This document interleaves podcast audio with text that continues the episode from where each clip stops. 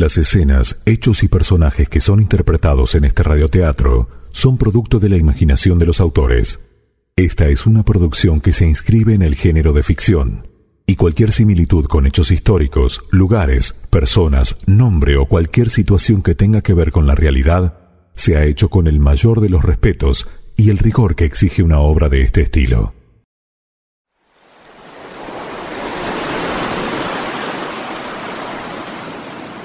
Yo, don Cristóbal Colón, pongo a nuestro Señor Dios Todopoderoso como testigo. Tomo posesión de estas tierras en representación de la corona de España. En nombre de sus reyes, don Fernando II de Aragón y de doña Isabel I de Castilla. Las bautizo con el nombre de San Salvador.